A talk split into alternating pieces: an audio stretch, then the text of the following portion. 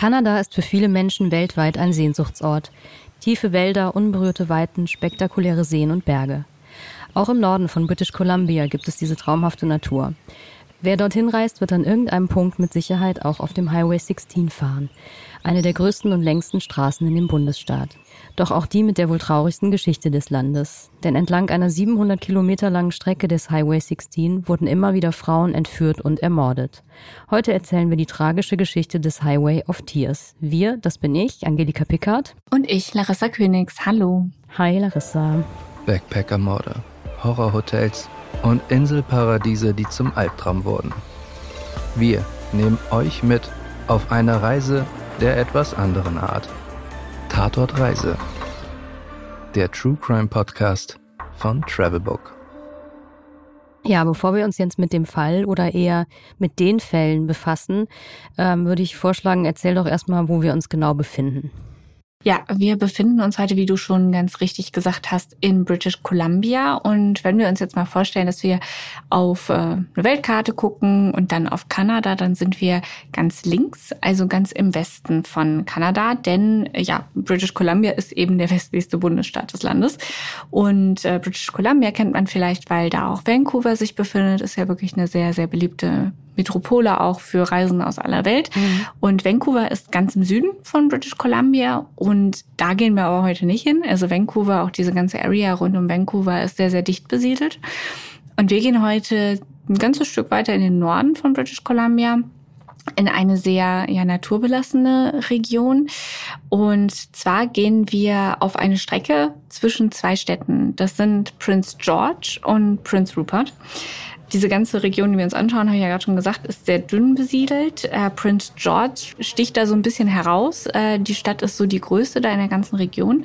Da leben circa 70.000 Einwohner. Prince George ist relativ zentral in dem Bundesstaat British Columbia, also wenn man sich das so vorstellt, ziemlich genau in der Mitte. Und von diesem Punkt aus gehen wir jetzt gedanklich wieder Richtung Westen, also Richtung Küste. Und das ist dieser Abschnitt, den wir uns heute anschauen werden, also der Abschnitt vom Highway 16, den wir betrachten. Und ganz am Ende dieser Strecke befindet sich eben Prince Rupert. Und wenn man sich Prince Rupert anschaut und so ein bisschen mit Prince George vergleicht, dann sieht man auch, wie groß eben Prince George mit nur 70.000 Einwohnern im Vergleich ist, weil Prince Rupert hat nur knapp 12.000 Einwohner und äh, ist immer noch eine der etwas größeren Städte mhm. in der ganzen Region. Und Prince Rupert kennt man vielleicht, äh, wenn man sich dafür die Region interessiert, dafür, dass die, ähm, die Stadt auch City of Rainbows genannt wird. Also da gibt es immer wahnsinnig viele Regenbögen, weil es eben sehr, sehr viel regnet. Ist ja auch direkt an der Küste. Und viele Touristen kommen eben auch hierhin, weil man besonders gut Wale beobachten kann. Und dann gibt es auch viele Leute, die vielleicht Prince Rupert kennen, weil die Stadt noch eine weitere Besonderheit hat. Und zwar leben hier sehr viele indigene Menschen. Das ist tatsächlich die Stadt in Kanada mit der höchsten indigenen Bevölkerung. Okay, klär mich nochmal kurz auf. Indigen heißt in diesem Fall den First Nations zugehörig, oder? Genau. In Kanada ist es so, dass alle indigenen Völker bis auf zwei Ausnahmen als First Nations bezeichnet werden. Das ist auch tatsächlich wichtig, dass sie Nations, also Völker sind, weil sie da auch völkerrechtlich dann einfach andere Gesetzesgrundlagen haben und eben anders vorgehen können. Und warum das jetzt für unsere Folge so wichtig ist, dass es eben Indigene bzw. First Nations Zugehörige sind, ist, dass ganz viele Frauen, also fast alle, die auf diesem Highway 16 ermordet wurden, indigen waren. Also Highway 16, wir halten nochmal fest, das ist auch der sogenannte Highway of Tears, oder? Genau. Und der Highway of Tears ist tatsächlich so, so ein großes Thema und das ist so krass, was da alles passiert ist, dass selbst wenn man da so lang fährt, dann gibt es immer wieder Schilder, wo drauf steht, Girls, fahrt nicht mit Fremden mit auf dem Highway of Tears. Also steht auch wirklich Highway of Tears drauf. Es läuft ein Mörder frei herum. Boah, krass, dass der auch wirklich so äh, offiziell quasi schon fast so heißt, ne? Highway of Tears ja. und dass man überhaupt so Schilder aufstellen muss, ist ja schon mal echt gruselig. Das Problem, warum man eben auch sich genötigt fühlt, diese Schilder aufzustellen, ist, dass die Menschen hier aus verschiedenen Gründen, auf die wir am Ende noch mal ein bisschen mehr eingehen werden, gar nicht die Option haben, irgendwie was anderes zu machen. Also die Schilder waren ja davor, zu anderen Leuten ins Auto zu steigen, also irgendwie so mitzufahren, zu trampen. Und das Problem ist aber, dass es da quasi keine andere Möglichkeit gibt. Also entweder du hast ein Auto und kannst selber fahren, dann musst du natürlich nicht zu anderen Leuten ins Auto steigen, aber wenn du kein eigenes Auto hast, hast du in dem Sinne Pech gehabt und dann musst du natürlich irgendwo mitfahren, eigentlich. Dann nimm uns mal mit jetzt auf diese Straße der Tränen. Über wie viele Fälle sprechen wir hier eigentlich? Ja, das kommt so ein bisschen drauf an, über was genau wir reden. Also, wenn es um das Verschwinden, die Todesfälle oder die bewiesenen Morde entlang des Highway 16 geht, es gibt ganz grundsätzlich schon mal unterschiedliche Ansichten darüber, wie viele Fälle eben dem Highway of Tears zugeordnet werden. Es gibt eine offizielle Liste der Royal Canadian Mounted Police und die besagt, dass 18 Frauen verschwunden oder ermordet wurden. Mhm. Es gibt aber super, super viele Fälle, die gar nicht in diese Liste von der Polizei aufgenommen wurden. Und ähm, Vertreter der First Nations fordern oft bis heute, dass diese Fälle endlich mal aufgegriffen werden. Und die Angehörigen von der First Nations gehen auch davon aus, dass es deutlich über 40 Fälle sind. Boah, über 40, das ist krass. Ich meine, natürlich können wir jetzt nicht ähm, alle Fälle, selbst auch nicht alle 18 offiziell nee. erfassten besprechen. Äh, das ist äh, absolut richtig. Deswegen habe ich mir so ein paar Fälle rausgesucht, die entweder besonders wichtig waren für die Geschichte vom Highway of Tears oder die ich einfach besonders krass fand. Und ja, ich würde sagen, wir starten mit dem ersten Fall der auch bis heute einer ist, der halt relativ viel Aufmerksamkeit bekommen hat. Und das ist das Verschwinden von Alberta Gail Williams in Prince Rupert. Wer war denn Alberta Gail Williams? Alberta Williams gehörte zu der First Nations ähm, Band, also dem First Nations Stamm Gitenyo glaube ich, aus British Columbia. Und sie und ihre Schwester standen sich beide super nah und haben im Sommer 1989 beschlossen, dass sie aus Vancouver wegziehen, wo sie halt mit ihren Eltern noch gelebt hatten. Und die wollten so ein bisschen, ja, einfach arbeiten und dann schauen, wie es weitergeht. Und beide sind dann in eine Fabrik in Prince Rupert gegangen und haben da so ein bisschen gearbeitet im, den ganzen Sommer über. Und am 25. August 1989 war ihr letztes Wochenende in Prince Rupert. Und deswegen dachten sie sich, komm, am letzten Abend gehen wir nochmal feiern. Und gingen dann auch mit einer kleinen Gruppe von Leuten, die auch in diesem Sommer äh, in dieser Fabrik gearbeitet haben, in eine Kneipe. Und was dann geschah, hat Claudia Williams, also die Schwester von Alberta Williams, dem Magazin Vice in einer Dokumentation zum Highway of Tears erzählt. Wir hören mal rein. There was a bunch of her friends, kind of a different age group, so I didn't really want to sit down. So I just went, I mingled around. I walked back, checked on the table, seen Alberta laughing her head off. Just, they were having fun. Alberta said, Claudia, Claudia, come on, we're going to a party. My boyfriend at the time, he distracted me and I looked that way. Then I turned around. Alberta was gone. Gone, gone. So was a group of people. Mm. It was like something just came and lifted them from the that corner. That's how fast it was. My heart started pounding. It's like I knew right away that'd be the last time I saw her. Ja, und das war tatsächlich das letzte Mal, dass Claudia ihre Schwester gesehen hat. Oh Mann, ausgerechnet dann auch noch am letzten Wochenende, ne, wo sie dann eigentlich wieder nach Hause wollten. Ja. Furchtbar. Und hat man denn Alberta dann nochmal gefunden? Ja, hat man tatsächlich. Am 25. September 1989 wurde Albertas Leiche 37 Kilometer östlich von Prince Rupert in der Nähe des Tai Overpass gefunden und die Ermittler sagten damals, dass sie sexuell missbraucht und erwürgt wurde. Und hat man einen Verdächtigen gehabt?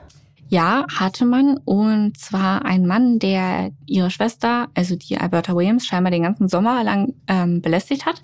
Also Claudia hat dann ausgesagt, dass dieser Mann sie auch mehrfach aus dem Auto heraus ähm, gerufen hätte und gesagt hätte, so ja, hast einen Freund, willst nicht mitkommen. Und sie hat ihm dann immer gesagt, so geh weg, lass mich in Frieden. Ähm, ist dann teilweise so schlimm gewesen, dass sie äh, in fremde Hauseingänge geflüchtet ist. Also ähm, da, da gab es halt mehrere Vorfälle dieser Art und tatsächlich soll an diesem Abend, wo ähm, Claudia und Alberta aus waren, dieser Mann auch da gewesen sein in dieser Bar und Claudia hat auch ausgesagt, dass sie Alberta mit ihm zusammen gesehen hätte. Also er war ein richtiger Stalker, kann man sagen. Und ähm, das hört sich ja wirklich an, als äh, wäre es der Verdächtige Nummer eins. Konnte, ja. konnte man ihm denn was nachweisen? Nee, ähm, Claudia sagt äh, heute, dass sie alle Informationen und auch den Namen des Mannes an die Polizei weitergegeben hat, aber es kam nie zu einer Verhandlung. Und Claudia sagt heute, dass sie das Gefühl hat, dass die Polizei mit Absicht schlecht ermittelt, ich zitiere, für sie spielt es keine Rolle, solange man zu den First Nations gehört, spielt es einfach keine Rolle. Das wird auch bei vielen anderen Fällen als Grund genannt, ähm, warum der Täter nie gefunden wurde. Darauf gehen wir später noch mal ein bisschen ein. Aber es gibt eine Ausnahme. Mhm. Und das ist unser nächster Fall. Und das ist der von Marnie Blanchard und Therese Humphrey aus Prince George. Okay, dann erzähl mal. Mani Blanchard war 18 Jahre alt, als sie ermordet wurde. Zum letzten Mal wurde sie um 2 Uhr am 22. November 1989 beim Verlassen des Rock Pit Cabaret gesehen. Das ist ein Burgerrestaurant und eine Bar. Genau weiß ich auch nicht. Habe auch nicht herausfinden können, ob das heute noch existiert, ehrlich mhm. gesagt. Auf jeden Fall war sie da an diesem 22. November und als sie rauskam, haben Leute gesehen, dass sie in einen grauen Toyota Pickup mit weißem Verdeck gestiegen ist. Und das war eine Fahrt, die sie mutmaßlich nicht überlebt hat. Mhm. Ihre Überreste wurden am 11. Dezember entdeckt und es war ein Zufall, weil Skilangläufer auf ihre Leiche gestoßen sind. Aber das war ja jetzt eine ganze Weile später und zu dem Zeitpunkt war der Körper schon von Tieren zerfleischt worden. Oh, schrecklich. Und, ja, und sie konnte nur durch Zahn- und Röntgenaufnahmen identifiziert werden. Und das ist auch ein, also im Allgemeinen ein etwas größeres Problem, was speziell auch für diese Region rund um den Highway of Tears ist. Da gibt es so ein paar ähm, Naturbesonderheiten. Zum einen ist der Boden ganz besonders weich und dadurch ähm, ja, können irgendwie Leichen leichter verrotten. Und es gibt eben auch, dadurch, dass halt die Natur dann aus der unberührt ist, sehr weitläufig, gibt es halt viele wilde Tiere und in Kanada sind das halt auch Bären und Wölfe und so. Deswegen sind die Leichen oft nicht mehr identifizierbar oder halt auch auffindbar tatsächlich. Mhm. Okay, du hast eben noch den Namen einer anderen Frau erwähnt. Was war mit der? Genau, das war Therese Humphrey. Und das war ein Fall, der 3,5 Jahre später war. Und das war am Valentinstag 1993. Da wurde sie zum letzten Mal vor einem Lebensmittelladen in Prince George gesehen. Und scheinbar, so wurde dann im Nachhinein gesagt, sei sie so betrunken gewesen, dass sie sich nicht mehr erinnern konnte, wo sie wohnte. Und einige Männer haben dann berichtet, dass sie nach Hause bringen wollten. Aber das ging nicht, weil sie gar nicht mehr wusste, wo sie wohnt, weil sie wohl so betrunken war. Und was danach, also die Männer haben sie dann wieder vor diesem Lebensmittelladen abgesetzt, weil sie ja jetzt auch nicht wussten, was sie machen sollen. Und das war das letzte Mal, dass man sie lebend gesehen hat. Was danach passiert ist, ist nicht bekannt, aber man fand sie schließlich ähm, wenig später entlang des Highway 16, etwa 50 Kilometer von Prince George entfernt, ähm, nackt. Und erst vermutete man, dass sie erfroren sei. Aber später kam raus, dass sie erwürgt wurde. Okay, und bei diesen beiden Fällen hat man aber den Täter gefunden, oder? Genau, das ist einer der wenigen Fälle, wo man tatsächlich den Täter gefunden hat. In diesem Fall eben ein, ein Serienmörder. Er hat ja mehrere Taten verübt. Der Täter war Brian Peter Arp und ist heute 62 Jahre alt. Äh, dementsprechend war er bei den Morden schon um die 30 Jahre alt. Und das Krasse an dem Fall ist, dass er vor dem Mord an Therese Humphrey wurde er schon mal verhaftet. Und zwar wegen des Mordes an Marnie Blanchard, mhm. die er ja auch umgebracht hatte, wissen wir ja. ja. Und das war schon im Juli 1990, ja. also fast drei Jahre bevor Therese Humphrey umgebracht wurde. Und das Problem war aber damals, dass man ihm die Schuld nicht komplett nachweisen konnte, weil ich habe ja eben gesagt, die Leiche von Marnie Blanchard war ja von den Tieren zerfleischt worden und man konnte zwar identifizieren, dass sie das war. Und es gab damals auch eine ähm, DNA-Analyse, mit der man nachweisen wollte, dass Brian Peter Arp der Täter war. Aber das war ja Anfang der 90er Jahre, also 1990. Und damals war einfach dieses, dieses ganze System war noch nicht so gut. Und dadurch, dass halt der Körper schon von den Tieren so angegriffen war, hat die DNA-Analyse dann nicht funktioniert. Aber dieser Ort war halt dennoch ein Verdächtiger. Und als dann Therese Humphrey umgebracht wurde, äh, hat man ihn dann wieder, ja, ins Gericht holen lassen. Und man hat wieder eine DNA-Analyse gemacht. Und diesmal war die Technologie auf einem besseren Stand und man konnte ihm den Mord an beiden Frauen nachweisen. Und er bekam dann auch eine Freiheitsstrafe von 25 Jahren. Und vor drei Jahren hat er, habe ich herausgefunden, einen Antrag auf vorzeitige Entlassung auf Bewährung gestellt. Der wurde aber von einem Gericht abgelehnt. Ja, wahrscheinlich ist es auch besser so, ne? Ja, auf jeden Fall. auch beim nächsten Fall ist es gut, dass der Täter mittlerweile nicht mehr aus dem Gefängnis rauskommt. Das ist nämlich auch so ein Fall, der ist so ein bisschen ähnlich gelagert. Ähm, auch wieder ja zwei, zwei Fälle und wieder ein Täter, der irgendwie nicht aufhören konnte. Es geht um den Fall von Donna May Charlie. Und auch da gehen wir jetzt wieder in die 90er Jahre zurück und zwar auch wieder ins Jahr 1990. Damals war Donna 22 Jahre alt und war zusammen mit einem Mann namens Jerry Smarslet. Der war damals 30 und die beiden sind damals nach Prince George gekommen und sind in ein Motel gegangen, das Sportsman's Motel. Aber Donna würde das Motel nie wieder verlassen. Der Motelbesitzer Richard Hunter ist in das Zimmer am Samstag, nachdem die beiden eingecheckt sind, gegangen und hat nur noch einen Trümmerhaufen vorgefunden und später ausgesagt, die ganzen Wände seien voller Blut gewesen. Man hat aber trotzdem erstmal nicht weiter ermittelt. Ähm, das ist ja relativ häufig so, ne? Wenn du halt keine Leiche hast, dann ist es halt erstmal ein Vermisstenfall und dann wird nicht weiter auf Mord hin ermittelt. Und 17. April 1991 fand man dann aber eine kopflose Leiche in der Nähe des Motels auf einem Spielplatz. Und das war die Leiche von Donna Charlie. Aber da muss ich jetzt nochmal nachhaken. Mhm. Das heißt, der äh, Jerry Smaslet, mit dem sie da war, mhm. der hat sie nicht als vermisst gemeldet. Mhm. Okay, und man hat dann ihre Leiche gefunden und ähm, dann wurde er aber wahrscheinlich doch verhaftet, weil ja. er war ja äh, nach, nachgewiesenermaßen genau. mit ihr in diesem Hotel gewesen. Genau, ne? genau. Also der Motelbesitzer hat auch dieses, also hat das auch ausgesagt, dieses, dass das Zimmer eben verwüstet war und mit Blut beschmiert. Mhm. Und also es war alles auch eine, eine recht skurrile Geschichte, weil dieser Jerry Smarslight wurde dann vor Gericht gestellt und hat dann gesagt, also erstmal hätte er gar nicht alles so richtig mitbekommen und er wäre ja auch auf Drogen gewesen und die wären ja auch betrunken gewesen und sie sei dann an, an Folgen einer Überdosis, sei sie gestorben und er hätte sich irgendwie nicht getraut, das zu sagen und hatte mhm. Angst und so ganz hat er aber auch nicht begründet, woran das denn lag. Dann hat er erstmal auch die ganze Zeit gesagt, dass das, was dieser Motelbesitzer, dieser Richard Hunter gesagt hat, dass das alles nicht stimmen würde. Es war im Allgemeinen ein sehr skurriler Prozess. Ich kann ja mal so ein bisschen vorlesen, was damals darüber auch berichtet wurde. Habe ich einen Artikel aus der Tageszeitung The Prince George Citizen gefunden von mhm. Februar 1992. Und da schreiben die Folgendes über den Gerichtsprozess.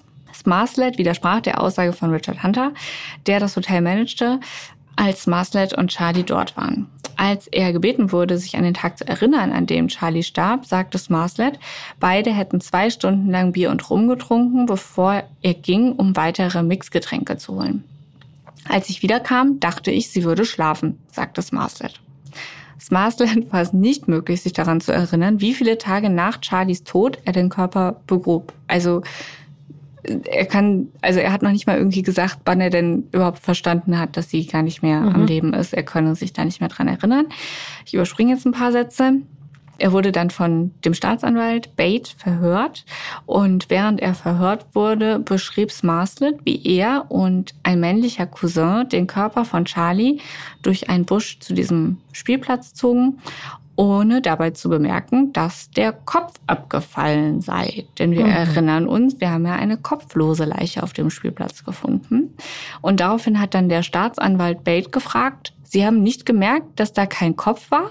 Und dann hat Smartlight geantwortet, nein, habe ich nicht. Ja, klar, ganz, äh, ganz normales Szenario, ne? Ja, also es ist, es ist total seltsam. Und entweder war der Mann einfach wirklich sehr dumm oder verwirrt oder immer noch auf Drogen. Das ist den Medienberichten zufolge nicht so ganz nachvollziehbar heute. Aber was man weiß, ist, dass er bei der ersten Verhandlung zwar wegen Mordes zweiten Grades verurteilt wurde, aber das Urteil von einem Berufungsgericht aufgehoben wurde und es wurde dann ein neues Verfahren angeordnet und Smarslet hat zu diesem Zeitpunkt immer abgestritten, dass er irgendwas mit diesem Fall zu tun hätte, also mit dem Mord und alles sei irgendwie ganz komisch einfach. Im Mai 1995 hat er sich dann aber doch des Totschlags schuldig bekannt und daraufhin wurde er dann zu einem Jahr Haft verurteilt und ist dann, nachdem er dieses eine Jahr abgesessen hat, ist er wieder freigekommen. So. Aber im Jahr 2001 gab es wieder einen Vorfall. Und zwar war damals Marslet mit einer anderen Frau in einem Hotel in Prince George und hat sie mehrere Tage in ihrem Zimmer gefangen gehalten. Mhm. Das hat mich so ein bisschen an diesen Times Square Killer, der auch immer da die Frauen in Hotelzimmer geschleppt mhm. hat, erinnert. Ja. Ich lese noch mal einen kurzen Ausschnitt aus einem Artikel zu dem darauf folgenden Gerichtsprozess vor. Gegen 1 Uhr nachts am 7. Dezember 2001 rannte die Frau ohne Schuhe und Jacke aus der Tür und die Straße hinunter. Smarslight rannte ihr nach, packte sie und zwang sie zurückzulaufen. Als sie zurückkam, beschimpfte er sie und schlug ihr viermal auf die linke Seite ihres Rückens und auf die Seite ihres Kopfes. Er verriegelte alle Fenster, zog die Vorhänge zu und stach dreimal oben und an den Seiten in die Tür des Motelzimmers. Er sagte zu ihr, dass sie niemals nach draußen gehen würde. Vier Tage lang erlaubte er der Frau, nur ihren BH und ihren Slip zu tragen, bis zum 11. Dezember 2001, als der Motelmanager kam, um das Waschbecken im Badezimmer zu reparieren. Und dieser Zufall, dass dieser Motelmanager eben vorbeikam, um halt zufällig dieses Waschbecken zu reparieren, hat dann diese Frau mutmaßlich das Leben gerettet und Smarslet wurde dann ähm, im Nachgang verurteilt und diesmal tatsächlich lebenslang äh, wegen eben besonderer Gefahr für die Öffentlichkeit. Ja.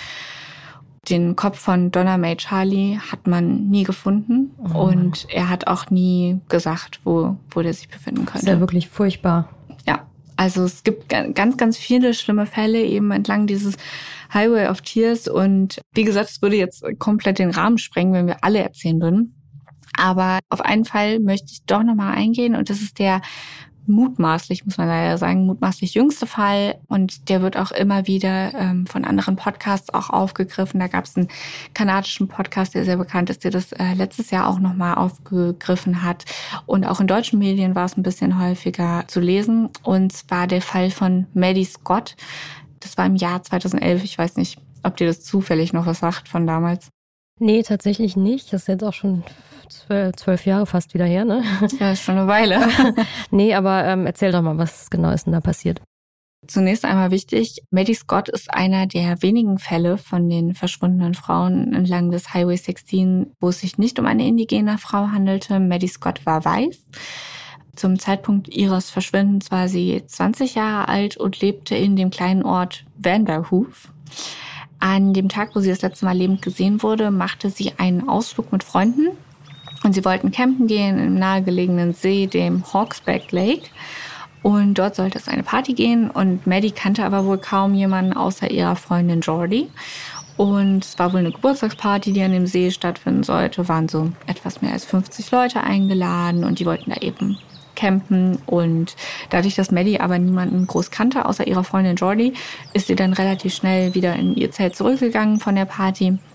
Und diese Jordi und ihr Freund sind aber da geblieben. Später wollten sie dann aber komplett gehen, also wollten auch gar nicht mehr da campen. Und diese Jordi hat dann Maddie noch überredet mitzukommen. Und Maddie lag aber schon so eingemummelt in ihrem Zelt, in ihrem Schlafsack und hat gesagt, nee, kein Bock, ich, bleib hier, ich übernachte jetzt hier, whatever. Und am nächsten Morgen ist dann diese Jordi um circa 8.30 Uhr mit ihrem Freund zum Campingplatz zurückgekommen, um ihre Kleidung und ihren Schlafsack zu holen. Die hatten sich alle ein Zelt geteilt mhm. mit Maddie und dabei hat sie aber gesehen, dass der Reißverschluss offen stand und alle Schlafsäcke und Sachen waren so komisch zur Seite geräumt und Maddie war nicht mehr da. Okay. Und hat die Freundin das dann irgendwo gemeldet? Nee, tatsächlich nicht. An dem Tag fand abends dann auch nochmal eine Party auch an diesem Hawksback Lake statt, diesmal sogar mit 150 Personen. Unter anderem war auch Maddies Schwester da und nach dieser Party war dann auch das Zelt von Maddie total platt getrampelt, aber es hatte immer noch niemand sie gesehen. Mhm. Also es wurde immer seltsamer. Und an dem Tag darauf hat ihre Familie sie dann auch bei der Polizei als vermisst gemeldet und sie gilt seitdem als vermisst. Sie wurde bis heute nicht gefunden. Ihre Familie hofft immer noch auf Hinweise und die haben auch erst letztes Jahr noch ein Video veröffentlicht, wo sie über Maddies Verschwinden sprechen. It's definitely really hard to believe it has been 10 years. It's not a day or minute that goes minute by. goes by. She's not part of part of what we are. Maddie just had her 30th birthday at the end of April. Yeah, and she's missing out on a lot. And she's been missing now a third of her life, 10 years. Die Eltern haben also immer noch Hoffnung, dass Maddie noch lebt, ja? Ja, also äh, es gibt auch immer wieder so Beschreibungen, wo die sagen, ja, heute wäre sie, ich glaube, sie ist jetzt knapp über 30 Jahre alt, ähm, wie alt sie jetzt wäre, wie sie wahrscheinlich aussieht. Da kann man ja auch so Simulationen machen, ne, mhm. ne, wie jemand altert. Aber tatsächlich ist es eher unwahrscheinlich, dass Maddie noch lebt. Ähm, die Royal Canadian Mounted Police sagt auch, dass alles leider nach einem Gewaltverbrechen aussieht auch weil alle ihre Sachen eben noch in dem Zelt waren, außer ihrem iPhone und ihrem Autoschlüssel. Mhm. Ja, krass. Das waren ja jetzt nur ein paar ausgewählte Fälle. Ins insgesamt meintest du ja, könnte es sogar sein, dass mehr als 40 Frauen auf dem Highway of Tears verschwunden oder getötet wurden. Das sind wirklich sehr viele Fälle und nochmal mehr als auf dem Flinders Highway, über den wir ja auch in einer anderen äh, Podcast-Folge ja. gesprochen haben. Weiß man denn, warum jetzt ausgerechnet auf diesem Highway so viele Frauen verschwunden sind? Ich muss sagen, ich hatte auch häufiger so dieses, das sind halt zwei Highways, die man irgendwie so gut miteinander vergleichen kann, zwei irgendwie krasse Fälle. Und da gibt's einige Gemeinsamkeiten, halt zum Beispiel, äh, dass beide recht abgelegen sind. Ne? Mhm. Also das war ja beim Flinders Highway auch. Da haben wir auch gesagt, wenn man hier irgendwie liegen bleibt, dann hat man Pech gehabt, mhm. in Anführungsstrichen. Und in etwa so ist es äh, beim Highway 16 auch. Da ist es natürlich so, dass die Region noch mal ein Stück krasser abgeschottet ist. Also das ist total schön, da lang zu fahren, wenn man irgendwie Mietwagen hat und Urlaub und fährt da irgendwie durch diese tiefen Wälder und das ist alles total cool. Aber aber wenn man da jetzt lebt, dann hat man da einen ganz anderen Bezug zu, weil du bist dann da wirklich inmitten von unendlichen Weiten, mhm. von wirklich tiefster Natur. Und dann gibt's da eine große Straße, die da durchfährt. Es gibt keine Verkehrsmittel und du bist einfach auf dich gestellt da. Mhm. Und das zweite Problem ist, warum auch diese ganze Region so abgeschieden ist, ist, dass die ganz, also dass die meisten Leute da eben Angehörige der First Nations sind. Und es ist auch sehr wahrscheinlich, dass es einen bestimmten Grund gibt, warum die Opfer so oft Angehörige von First Nations sind. Da muss ich jetzt nochmal nachhaken. Also man mhm. hat ja diesen, zumindest diesen einen Verdächtigen hat man ja auch verurteilt dann. Mhm. War der selbst ein Angehöriger äh, der First Nations? Hattest du das vorhin mhm. gesagt? Also bei einem Mörder weiß man auf jeden Fall, dass es ein Angehöriger von den First Nations war. Bei vielen Fällen ist es nicht ganz klar. Es ist durchaus möglich. Bei vielen Fällen wird es auch so gewesen sein. Das Problem da in dieser ganzen Region ist, dass die Orte, wo viele Angehörige von First Nations wohnen, wie sagt man so schön, strukturschwach sind. Ne? Mhm. Also äh, man hat das Problem, da gibt es eine sehr, sehr hohe Arbeitslosigkeit, mhm. da gibt es sehr viele Gewaltverbrechen, äh, viel häusliche Gewalt, es gibt viel Alkohol- und Drogenmissbrauch und das sind natürlich auch alles Faktoren, die eben für ja zum einen für mehr Gewaltverbrechen einfach sorgen und zum anderen auch für äh, viel Armut sorgen. Und das ist auch der Grund, warum eben so viele indigene Frauen Opfer von diesen Verbrechen entlang des Highway 16 werden und nochmal viel krasser das Ganze ist als jetzt beim Flinders Highway. Weil am Flinders Highway die Leute, die da lang gefahren sind, das waren ja eigentlich immer Leute, die sich das wirklich ausgesucht haben, ne? mhm. ne? die gesagt haben, ja, ich möchte jetzt irgendwie von A nach B einen Roadtrip machen. Und da haben wir ja gesagt, dass die Frauen ganz oft halt getrampt sind ja. und irgendwie einfach so einen Daumen rausgehalten haben. Und das machen die ja auch nicht, weil sie irgendwie groß Bock darauf haben. Ne? Die müssen halt irgendwo hinkommen und viele Angehörige von First Nation können sich kein Auto leisten. Mhm. Und es gibt da keine Busverbindungen, es gibt da keine Zuglinien, es gibt da schlicht einfach gar nichts. Es gibt einige Orte, die waren irgendwie bis vor wenige Jahre noch nicht mal irgendwie am Mobilfunknetz dran. Also mhm. das muss man sich mal vorstellen. Ne? Die haben da wirklich irgendwie keine Option, dann irgendwas zu machen außer wirklich Daumen raus und irgendwo mitfahren und aufs Beste hoffen. Ja, deswegen hat man ja auch diese Schilder aufgestellt, die du am Anfang ähm, erwähnt hattest, dass man auf keinen Fall per Anhalter fahren sollte, ne? Ja, genau. Und es gibt tatsächlich noch ein zweites Problem, warum mutmaßlich auch gerade da so viele Frauen umgebracht werden. Und zwar, weil ganz viele Fälle nicht aufgeklärt werden. Und wenn ich jetzt ein Serienmörder wäre, würde ich tendenziell auch irgendwo hingehen, wo die Fälle mit eher geringerer Wahrscheinlichkeit mhm. aufgeklärt werden. Und warum die Fälle nicht aufgeklärt werden, dafür gibt es verschiedene Gründe. Zum einen ist es manchmal natürlich einfach schwierig. Ne? Die Gegend ist sehr abgeschieden. Wir haben über diese Tiere gesprochen und so. Aber es gibt eben auch die ja, sehr starke Vermutung, dass es auch daran liegt, dass die Opfer so oft Indigene sind. Das zeigt zum Beispiel ein Fall, den wir jetzt eben nicht ausführlicher behandelt haben. Das sind die Taten vom Serienmörder Edward Dennis Isaacs. Und er hat auch am Highway of Tears sein Unwesen getrieben. Und der hat Anfang der 1980er Jahren drei Frauen entlang des Highway 16 ermordet. Es waren Jean Kovacs, Roswitha Fuchs, Wixler und Nina Joseph. Und Jean Kovacs war die erste, die ermordet wurde. Und es ist leider sehr wahrscheinlich, dass auch die anderen Fälle nie aufgeklärt worden wären, wenn der Täter nicht mit seinem zweiten Opfer, Roswitha Fuchsbichler, ein Mädchen erwischt hätte. Also ich sage Mädchen, weil sie erst 13 Jahre alt war. Und diese Roswitha war eben ein, ein Mädchen, das nicht zu den First Nations gehörte. Sie war weiß und ihre Eltern waren weiß. Und ihre Eltern haben dann im Anschluss super viel Alarm bei der Polizei und bei den Behörden gemacht. Und ähm, in dieser Zeit hat der Täter dann zwar noch eine dritte Frau umgebracht, diese Nina Joseph. Mhm. Aber weil die Eltern von Roswitha so viel Druck gemacht haben, konnte der Fall dann schließlich aufgeklärt werden und dieser Serienmörder verhaftet werden. Und das ist natürlich gut, dass er gestoppt wurde, bevor er irgendwie noch eine vierte, fünfte oder sechste Frau umgebracht hat. Aber es hat in der Community für wahnsinnig viel Frust gesorgt, weil viele das Gefühl hatten, dass der Fall nur deswegen überhaupt so aufgearbeitet wurde, weil das zweite Opfer eine Weiße war. Mhm.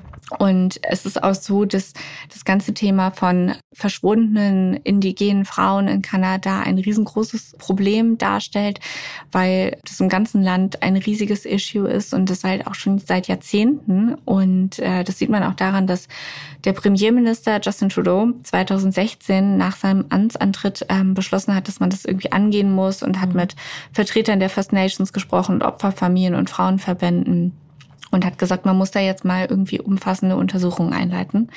Wir hören dazu kurz mal in einen Beitrag von CBC News. There have been a number of different initiatives put forward somewhat piecemeal across the country. I believe that there is a need for a national public inquiry to bring justice for the victims, healing for the families, and to put an end to this tragedy. Uh, that's what we will do, and we will work uh, with communities and with uh, uh engaged uh, stakeholders to ensure that we get moving on this quickly. Ja, das ist ja jetzt auch schon wieder sechs Jahre her, 2016. Ne? Weißt du was darüber, ob das jetzt inzwischen irgendwas gebracht hat, diese Bemühungen? Also ich weiß jetzt nicht, wie genau sich das alles verhalten hat, aber was man auf jeden Fall nachsehen kann, ist, dass, dass das nicht genug ist, ähm, dass da die Angehörigen der First Nations auf jeden Fall auch nicht zufrieden sind. Es ist nicht so, dass jetzt keine Frauen mehr verschwinden würden und es ist auch nicht so, dass irgendwie in den letzten Jahren nochmal Fälle vom Highway of Tears neu aufgerollt oder aufgeklärt worden wären. Mhm. Also es gab jetzt kein, also in jüngster Zeit kein neues Verschwinden, soweit ich weiß, eben seit Maddie Scott. Mhm. Aber die ganzen alten Fälle, wo ja auch immer noch die Angehörigen sich fragen, was aus denen geworden ist. Mhm. Ähm, die sind immer noch offen. Ja. Ja, dann kann man nur hoffen, dass sich da irgendwann was ändert, ne? Und vielleicht dann auch die alten Fälle nochmal aufgerollt werden. Wobei das wahrscheinlich schwierig ist. Ja, ja, ich denke auch. Aber es wäre natürlich zu hoffen für die ganzen Angehörigen auch. Larissa, vielen lieben Dank, dass du uns heute mit in die Tiefen Kanadas genommen hast. Das war wirklich wieder sehr spannend. Ja, gerne, Geli. Ich freue mich auf unsere nächste Aufnahme. Mal gucken, was es dann für ein Fall wird. Ich bin auch schon gespannt. Bis dann. Ciao.